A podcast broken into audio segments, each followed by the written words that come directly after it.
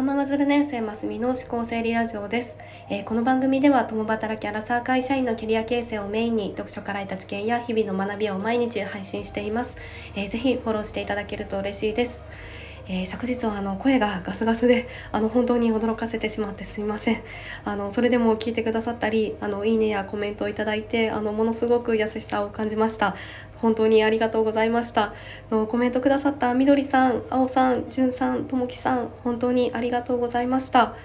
のちょっと励ましていただいているようなあの本当に応援をしていただいたような気持ちになりました。はいありがとうございました。えー、そして今日の本題はですねあの私の過去のしくじり談から得たあの自分の中でのしくじり先生の教訓っていうのをお話ししたいなと思います。あのゴールデンウィーク中はゆるっと聞けるっていうのをテーマにお話ししているので今日はこんなあのこんなことも過去にあったなっていうようなお話をしたいなと思います。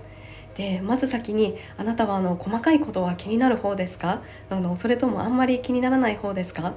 で私はというとあのあんまり細かいことが気にならないでよく言えば心が広くてで悪く言えば大雑把っていうようなタイプなんですがあの過去大学時代に行った教育実習ででこの大雑把な性格があの招いたしくじりっていうのでで自分と人とのその価値観の違いみたいなものにあの明確に気づいたっていうようなお話です。はい、で私はあの大学は教育学部出身なんですがあの結構教育界隈ではこう重宝されるような教育大ででそれであの企業に就職したっていうようなちょっとこう大学の中ではレアなこうケースになります。でいわゆるその会社員になるのは15%ぐらいでもう8割9割は教員か公務員になるっていうのが当たり前といったようなこう環境でした。でなのでその大学時代に小中高の教員免許を取得していてで免許を取るためにいろんな学校にその教育実習に行っていたんですよね。で先生たちってそのただただその日の授業で教科書を見て読んで教えているわけではなくてで一つの授業に授業計画みたいなものが設計されていてでその一つの授業の目的とか背景があってで目指すゴールがあってでその生徒にどんな問いかけをしたりとかどんな発言を醸成するのかみたいなその狙いがあったりします。で実習中はそれらをもとに実際その授業をしてで教官からフィードバックをもらっていたりするんですよね。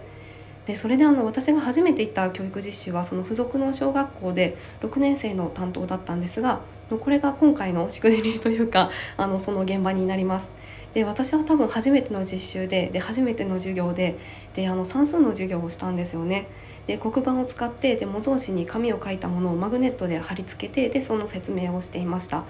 で自分の中ではこう難なくその説明もとりあえずはこう終わってで授業を終えてって思っていたらそしたらその教官から「あの君は気にならない君が気にならないことが僕はものすごく気になる」っていうようなフィードバックを言われましたでそれがその模造紙をマグネットで留めた時に上2つだけを留めていてで下はなんかくるくるくるってなっていたみたいなんですよねで私自身は「えそこ?」っていうような感覚だったんですしあの全く気づいていなかったんですがその担当教員だった方はあの先生はすごくこう折り目正しい人ででも神は細部に宿るというか、まあ、そのマグネットをこう四隅までぴっちり止めるところに人が出るんだみたいなこう話をいただきました。はいでこれはあのこの話だけするとなんか本当にしょうもないような感じもするんですが、まあ、節々でその自分とその先生のその価値観の違いというか、まあ、表面的なそういう動作はもちろんこの何を大切にしているかっていうところの違いもあの実感しました。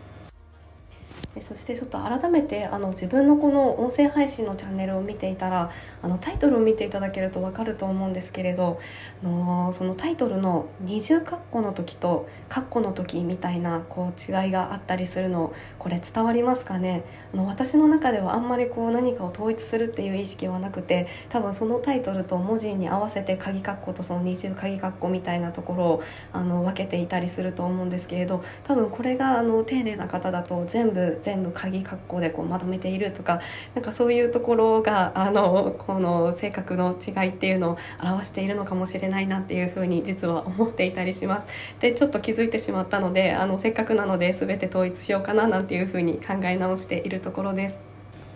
人にはあのパレードの法則っていうのがあってこれが2対6対2の法則っていうのがあるんですがあの普通にしていてもその人が好かれるっていうのが2割あってで、まあ、普通にあの